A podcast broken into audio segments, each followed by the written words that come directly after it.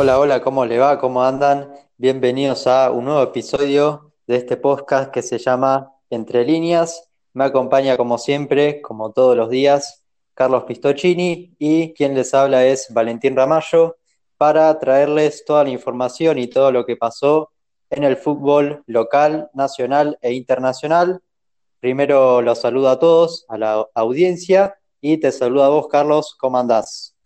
Hola, ¿qué tal, Valen? ¿Cómo andás? Un placer estar acá de nuevo para hablar una vez más de fútbol con, en tu compañía y para, para toda la gente amante del fútbol y por estos tiempos, más que nada, la Copa Libertadores, como ya costumbre hace un par de semanas. Te saludo.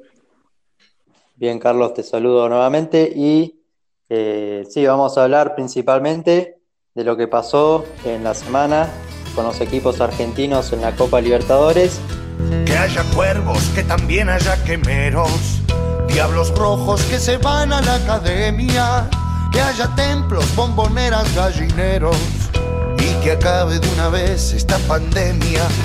Arroyitos en el Parque Independencia, agua fresca del Tatengue al Sabalero, un refugio cuando acecha la tormenta sea un bosque para pinchas y triperos, que haya puertos que reciban a piratas y talleres por la gloria del humano, que el aguante ya no sea más por plata y que limpias se alcen siempre nuestras manos, que así sea para todos los equipos, que así sea para todas las hinchadas rían llantos, lloren risas, peguen gritos, que el sudor no sea sangre derramada, que en mis ojos brille siempre la inocencia, disfrutemos todos juntos el partido, que el folclore no sea un himno a la violencia, que el rival no se convierta en enemigo.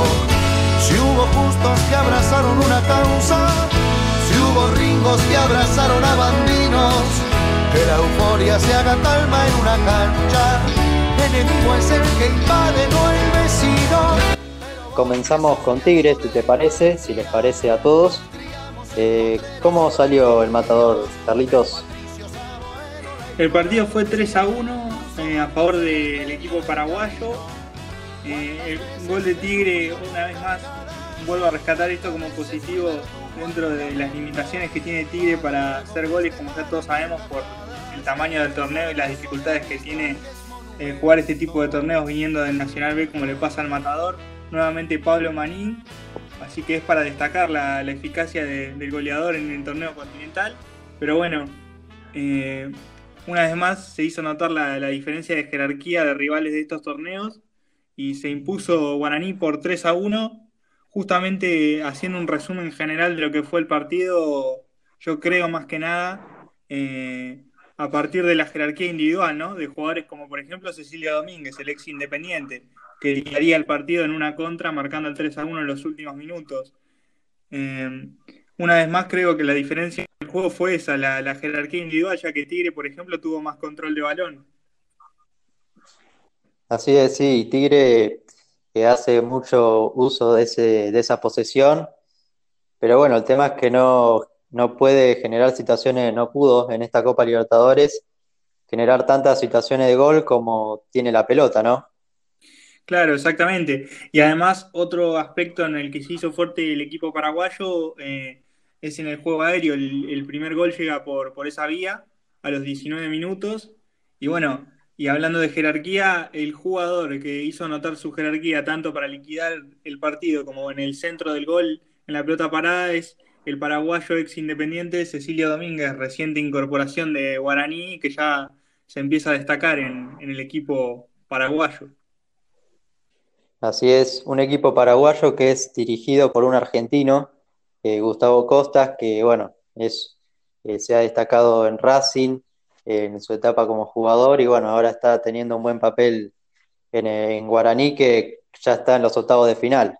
Por su parte Tigre, eh, no sé cómo quedó en la tabla, creo que quedó último Carlitos. Quedó, eh, último con un punto, si querés repasamos rápidamente la tabla del grupo B, el Tigre que tiene a Palmeiras primero con 13 unidades, a Guaraní segundo con 10, Bolívar quedó tercero con 4 unidades y Tigre con una sola unidad, como antes mencionábamos.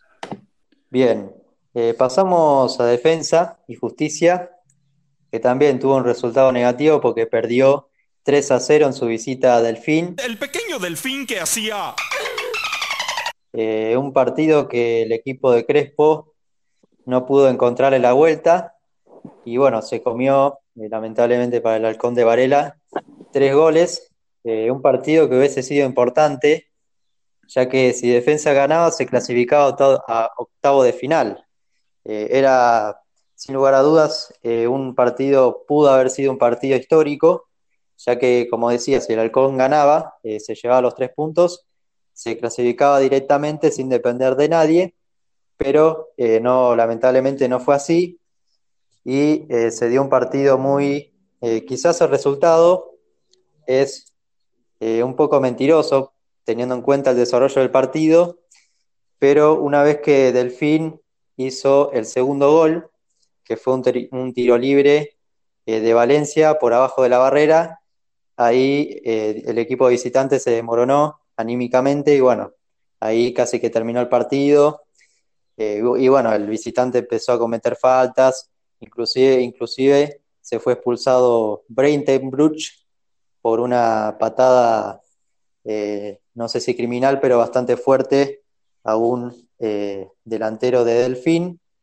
Así que bueno, la verdad que igual, igualmente, más allá de esta derrota, todavía el Halcón eh, se mantiene con esperanza de clasificar, ya que se mantiene, eh, se posiciona segundo en el grupo con seis puntos, una, una unidad por encima de Olimpia de Paraguay que tiene cinco y Delfín que ahora también se mete en carrera con cuatro puntos, así que bueno, se va a ser sin lugar a dudas infartante el, desenlace de este grupo.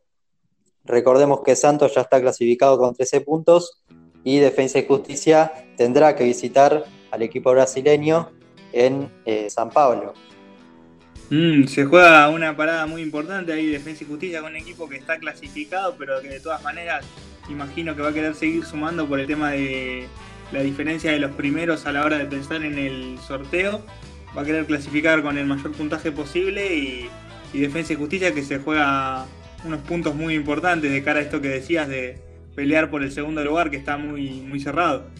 Sí, la verdad que Defensa jugando de esta manera yo creo que tiene posibilidades de ganarle al Santos.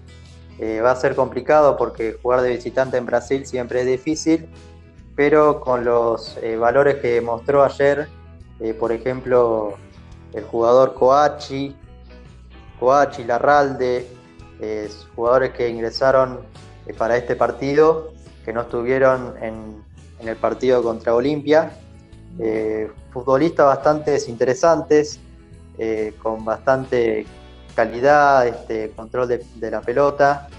Yo creo que defensa tranquilamente le puede ganar a Santos, más allá de que, bueno, eh, más allá de la historia de Santos, de que ya está clasificado, pero la verdad que defensa tiene buenos jugadores.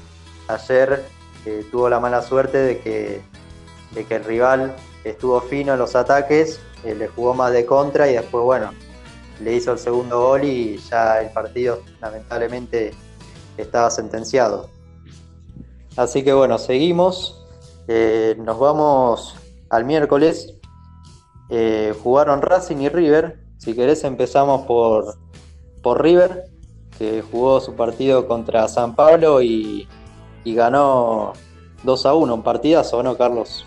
Así, así fue, Valen. La verdad que un partido con dos caras, eh, en lo que tiene que ver con el equipo millonario, no porque haya bajado el nivel, sino porque varió bastante el nivel de San Pablo con respecto a los dos tiempos, pero bueno, pasamos a contar que el partido, para el que no sabe, fue 2 a 1 a favor del equipo de Gallardo, con dos goles y una actuación de Julián Álvarez, la verdad, magistral, demostrando recursos varios a la hora de la definición y mucha movilidad en el frente de ataque. Un primer tiempo eh, bastante luchado, por así decirlo, con, River igualmente que por intensidad eh, parecía que se lo iba a terminar llevando puesto al Zapalo. Eh, mejoró, el Zapalo resistió, mejor dicho, eh, esta situación. Entre otras cosas, por lo que antes comentábamos, ¿se acuerdan que hablábamos de los problemas que habíamos notado en salida de parte del Zapalo? Bueno, para, esta, para este partido corrigió mucho eso y yo creo que tuvo que ver con la presencia esta vez de Dani Alves en la mitad de la cancha, extraño, jugando como una especie de doble 5, pero que le sirvió al Sao Paulo para resistir a River ahí en ese sector de la cancha que es donde el millonario suele hacerse fuerte. Y Dani Alves eh, ordenó un poco ahí esa zona, tapó agujeros en lo que tiene que ver con la salida en defensa y cambió, cambió bastante la, postura de Sao Paulo con la presencia del brasileño ex Barcelona. Se notó su jerarquía, la verdad. San Pablo eh, mostró otra cara claramente eh, respecto al partido que se disputó en el Morumbí, porque jugó mucho mejor. Eh, inclusive lo decías vos en las salidas, nunca falló el equipo brasileño, más allá de la presión aceitada del equipo millonario. Y recordemos que San Pablo, o sea, en para este partido tenía, puso en cancha a, a Dani Alves. Primero y principal, Dani Alves es un boludo porque tiró 28 centros y le acertó a 4. Como, como vos decías, eh, de 10 o de doble 5, eh, una posición extraña para él, y a Juan Fran, el español que jugaba en el Atlético Madrid. Claro, eso fue algo que yo en principio hasta que comencé a ver el partido, uno cuando ve el parado previo de los equipos, lo vi como algo muy extraño. Digo, uh, qué raro, Juan Fran y Dani Alves compartiendo cancha, teniendo en cuenta que en su trayectoria europea, que es la más larga que uno tiene registrada de ambos, ambos jugaban de lateral por derecha, una posición similar. Y digo, ¿cómo se complementarán estos dos jugadores con Dani Alves en una posición que no, conoce tanto? Y que ya el tranco de su carrera con 37 años, si no me equivoco, que tiene el jugador brasileño, no debía ser el mismo de aquel con recorrido en Barcelona, que podría hacerlo en la mitad de la cancha y, sobrellevarlo bien por dinamismo, por así decirlo. y por eso jugó y no fue tan influyente. Si hubiese jugado de lateral por ahí, eh, tenía, no sé, un, un pasaje de velocidad por la banda o, jugaba con un delantero, hacía una pared y desbordaba, pero no, no fue el caso. Sí, creo que eh, tenés razón en marcar eso, que por ahí ofensivamente al San Pablo esta situación lo perjudicó, pero del orden defensivo que te marcaba con el tema de los errores en salida, yo creo que la presencia de Dani Alves en el medio corrigió ese aspecto porque al menos yo noté que Dani Alves por momentos ordenaba mucho a los defensores, evitaba que le agarren, ¿cómo decirlo?, eh, desesperación en salida a, la defensa, transmitía tranquilidad y fue muy importante lo que tenía que ver con la salida limpia desde abajo para que San Pablo no sufriera, como en el partido anterior, la presión, la primera presión de River con sus tres delanteros. Eh, así que también fue importante la presencia para mí de Dani Alves en la mitad de la cancha, pero es cierto que no gravitó en ofensiva tanto como, parecía que podía hacerlo. También fue un, muy buen partido de River en general, ¿no? Eh, la verdad que el equipo de Gallardo se lució eh, con Matías Suárez, con Julián, Álvarez que convirtió eh, sus primeros goles, bueno, con Montiel, con Casco, con Nacho Fernández, con De la Cruz, que la verdad que jugó, fue un partido lindo para ver, entretenido, y yo creo que River eh, no solo jugó bien, digamos, jugó eh, al ataque, presionando al rival, sino, sino que también cuando ya eh, se consumaba el partido y San Pablo tenía la, necesidad imperiosa de salir a, buscar el empate, se tiró para atrás y, protegió la, la, ventaja. Claro, eso, eso te iba a remarcar como una gran virtud que me parecía del equipo de Marcelo Gallardo, que supo leer cada momento del partido. Cuando tuvo que dominar, dominó, más allá de que el Zapalo dentro de lo que cabe, porque bueno, terminó ganando River el partido con los goles de Julián Álvarez, se supo defender bastante mejor que el partido anterior, pese a que el partido anterior le fue mejor desde el resultado, pero el volumen de juego del equipo de Marcelo con un San Pablo que para mí fue mejorado con respecto al primer partido eh, es muy destacable. Y sobre todo en el segundo tiempo, creo yo, donde el San Pablo eh, arremetió un poquito más en busca del resultado, se puso en un modo más agresivo, por llamarlo de alguna manera, y River eh, bancó la parada, por así decirlo, y se terminó llevando el partido con un primer tiempo que lo tuvo como dominador de la pelota y de las acciones y de las mejores situaciones, y en un segundo tiempo que, como digo, eh, lo resistió, y no digo resistió como algo malo, sino como que prácticamente no sufrió la posesión de pelota y los intentos de Sao Paulo por buscar el empate. Así es, eh, también ingresó Prato en el segundo tiempo, creo que lo vi bastante impreciso, también puede ser por la falta de continuidad, pero es un Lucas Prato bastante distante a lo que fue en, la Copa Libertadores de 2018. Eh, no sé qué pensás vos. Sí, yo creo que Marcelo Gallardo le dio minutos pensando en intentar recuperarlo a Prato como, como recambio, más que otra cosa, como recambio de, de, influencia, por así decirlo, pensando en lo que se viene de etapas definitorias, que lo necesita con ritmo y confianza y por eso le está dando minutos, pero la verdad que lo que se está viendo en cancha hoy por hoy de, del oso, la verdad que dista mucho de lo que supimos ver hace, ni hablar hace dos años, cuando le hizo el gol a Boca, por ejemplo, y ni siquiera lo que se vio el año pasado. Así es. Terminamos con el capítulo River. Yo antes de, empezar con Racing, quiero decir que River para mí es el máximo candidato a ganar la Copa Libertadores. Después, Carlos, me dirás eh, lo tuyo cuando finalicemos eh, la sección de, la Copa Libertadores.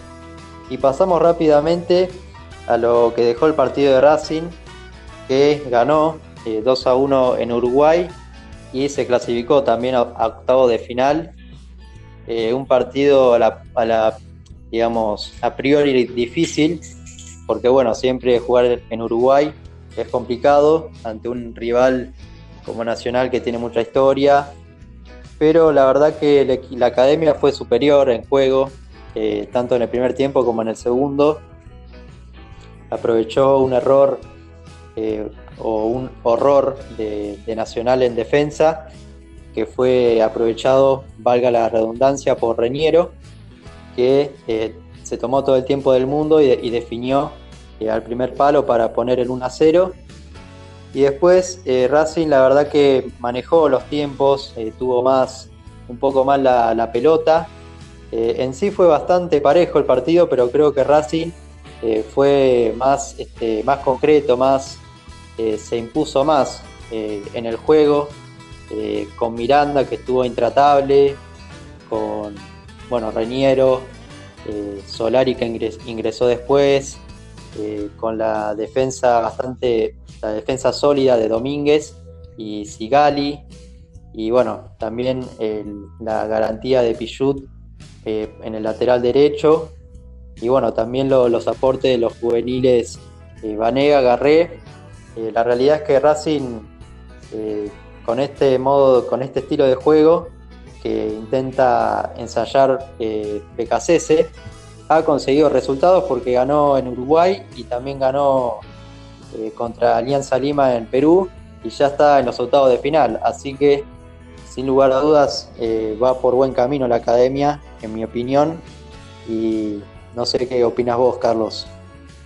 Eh, sí, la verdad que el equipo de BKC parece haber dejado de lado todo lo que tenía que ver con las dudas iniciales que, uno podía llegar a tener y el ambiente futbolístico, como hemos hablado en otras ocasiones, con cuestiones de BKC y su no renuncia al, al esquema. Y los jugadores se han adaptado, se los nota comprometidos, dinámicos, intensos, eh, la verdad que da toda la sensación de que la academia va a ser un, difícil rival para cualquiera, pase lo que pase con, su futuro en esta Copa Libertadores. Con esto no estoy queriendo decir que vaya a ganar la Copa Libertadores o que sea el equipo mejor plantado, pero sí que le va a dar pelea a cualquiera si, sigue con este nivel de, intensidad y de juego. Así es. Bueno, con este, con este rival nacional, eh, en el segundo tiempo fue eh, muy superior, casi que el bolso no llegó al arco eh, salvo esa jugada de carambola, ¿no? Que, empató el equipo, en donde empató el equipo local, eh, donde Soto le rebota la pelota en la cabeza y, de carambola entra en el arco eh, custodiado por Arias. Pero después en el resto del partido yo creo que Racing mereció más y a través de un penal polémico, que no sé cómo lo viste vos, pero el arquero salió tarde, se llevó puesta a Sigali que había cabeceado pero ya la pelota ya estaba fuera y esto fue muy eh, protestado por eh, los jugadores de Nacional. Y bueno, de esta manera Racing consiguió la victoria a través de este penal polémico con el, con el remate de, de Fertoli que le pegó muy bien Eh, no sé si fue penal. Para mí, yo teniendo en cuenta que estaba fuera de juego la pelota, no, no era penal. No sé qué opinas vos. Mirá, yo trato de, entender, depende siempre el, grado del choque, pero en este, en este jugada en específico me da la sensación de que, más allá de que es muy interpretativo, que sí, que, que fue penal, porque yo creo el arquero sale a buscar la pelota, no encuentra pelota, encuentra rival. Eh, bueno, una cosa es que el arquero toque pelota y rival todo junto, como pasó con Neuer y Higuaín, por ejemplo, que lo compararon mucho en la semana. Ahí es otra cosa porque arquero lleva todo, pelota y jugador. Pero en este caso la pelota pasó de largo y el arquero se la dio a Sigali. Eh, me parece que, que sí que da para, para pensar que, fue penal, pero reitero, es una jugada muy interpretativa. No se puede condenar a nadie, ni, al árbitro, ni a alguien que opine diferente, porque es una jugada muy cerrada. Así es, es que por más que el arquero Rochet de Nacional no hubiese chocado a Sigali, ya la pelota estaba fuera de juego, ya se había ido eh, a la tribuna afuera.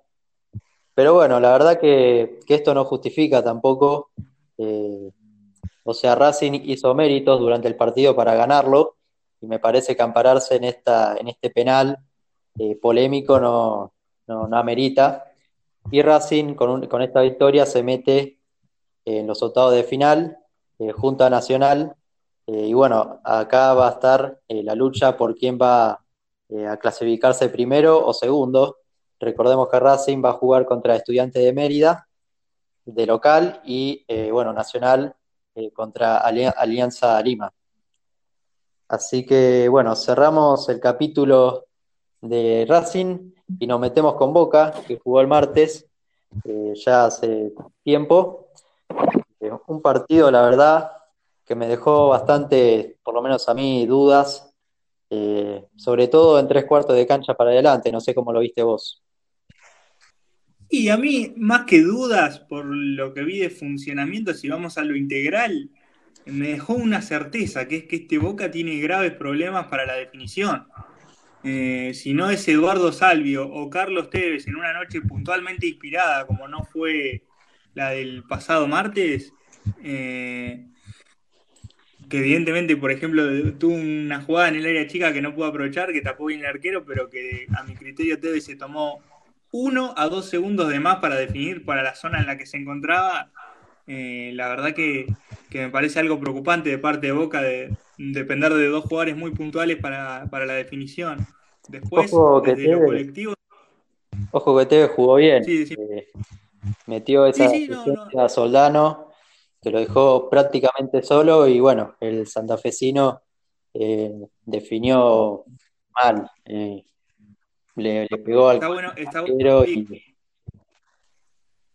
sí, está bueno que lo digas porque Soldado también entra en la lista de los que estuvo ineficaz, pero, pero yo no me refiero a lo, colectivo. Uno ya sabe que Tevez a esta altura se convirtió en un jugador integral que juega casi todos los partidos seis puntos porque eh, se tira atrás, tiene definición, que bueno, como digo, el martes no, no la tuvo, y tiene sobre todo organización de juego, como bien pudo poner a Soldano mano a mano que falló.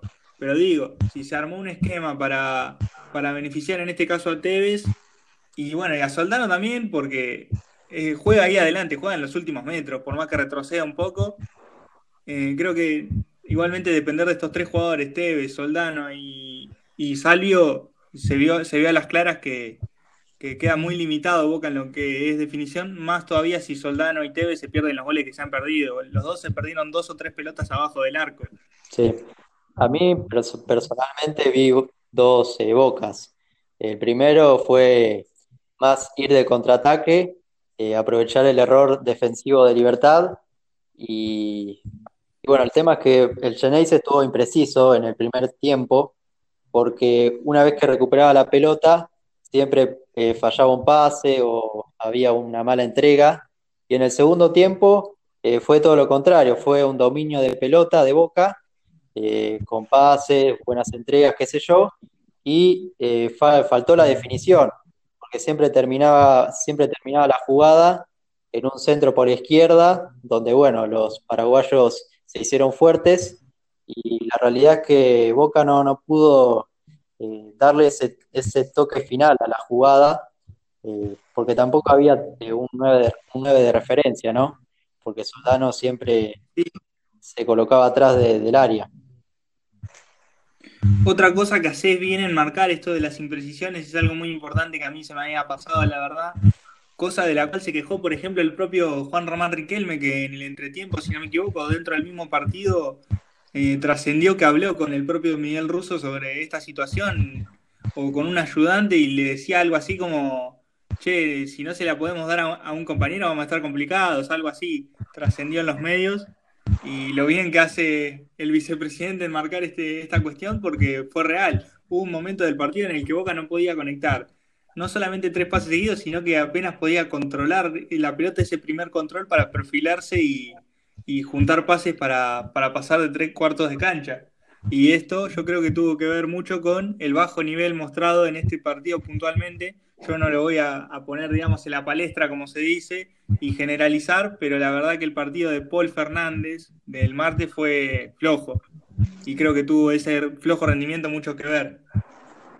Sí, yo creo que, a ver, Paul Fernández juega en una posición de la cancha donde eh, no, no, puede ser muy influyente, eh, como Campuzano. Bueno, Campuzano se dedica también a, a quitar, a hacer quites en, en el mediocampo pero me parece que la principal falencia de Boca pasa por el ataque, con la ausencia de Villa, y la falta de gol de, de Soldano y de un 9 que, que sea referencia en el área y, y, bueno, la verdad que también lo vi, no sé si Pidis, pero rendimiento de Obando, eh, está bien que es un juvenil, eh, no fue de, el esperado, ¿no? ¿no? No tuvo ningún desequilibrio, no, no pudo hacerse fuerte por la banda izquierda.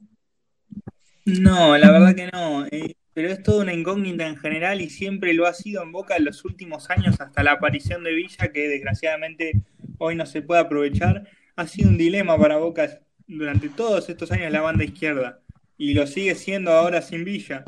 Y justamente quiero remarcar eso que no me parece caerle al chico, que para mí tiene una responsabilidad enorme, reemplazar al que venía siendo el jugador más desequilibrante del plantel sí. y que se lo juzgue por no poder terminar bien las jugadas con, con dos partidos de continuidad, ¿no? Termina una jugadita, una, una, una, una. Claramente Boca necesita un refuerzo ahí en esa zona o darle confianza, quizás si el chico no, no se acomoda, a Cardona por ese sector y de última que el hincha se la agarre con Cardona por el hecho de que Villa está colgado, entre comillas y Así que es. se le agarre con un supuesto mal rendimiento del colombiano, pero la verdad que me pareció como exponerlo demasiado al chico. Exactamente. Bueno, cosas a corregir en, en Boca. Eh, no, creo, no creo que haya sido malos rendimientos de los jugadores, pero eh, falta un toque, falta un, como se dice, un 5 para el peso. Dios mío, siempre te faltan 5 para el peso. Para que Boca se postule como candidato a ganar la Copa Libertadores. Así que bueno, este empate le sirvió eh, de igual manera para clasificar a octavo de final. Eh, ya casi que tiene el primer puesto asegurado, porque bueno, eh, Caracas perdió con Independiente Medellín y ya no tiene chance de arrebatarle ese primer lugar. Así que bueno, veremos quién, a quién le toca el Geneise para enfrentar en la próxima fase. Así que bueno, cerramos esta nueva edición del podcast que llamamos Entre Líneas repasando lo que fue la Copa Libertadores, que eh, no, va a tener competencia hasta eh, el 22 de octubre por Sudamericanas, y de eso justamente, de esto último, vamos a estar hablando en la próxima edición. Nos vemos, Carlos. Eh, ¿Cómo la pasaste? Nos vemos, vale, muy bien, como siempre, un placer charlar de fútbol con vos y poder eh, compartir con la, con la audiencia un rato de fútbol. Eh, espectacular. Y como decís, nos vemos en la próxima edición que va a ser especial hablando de selección, teniendo en cuenta la, la jornada de fecha FIFA de eliminatorias. Así es. Bueno, saludo, nos saludamos a toda la audiencia, gracias por escucharnos, nos vemos, hasta luego. Pero vos que sos mi amigo de la infancia, nos criamos en potreros y baldíos, de Patricio Saboedo la ignorancia, puso bombas en el medio del camino. ¿Cuántas veces he sufrido tus cargadas? ¿Cuántas veces fui verdugo a tu lamento? Para luego festejar a carcajadas en un abrazo de amistad que es monumento.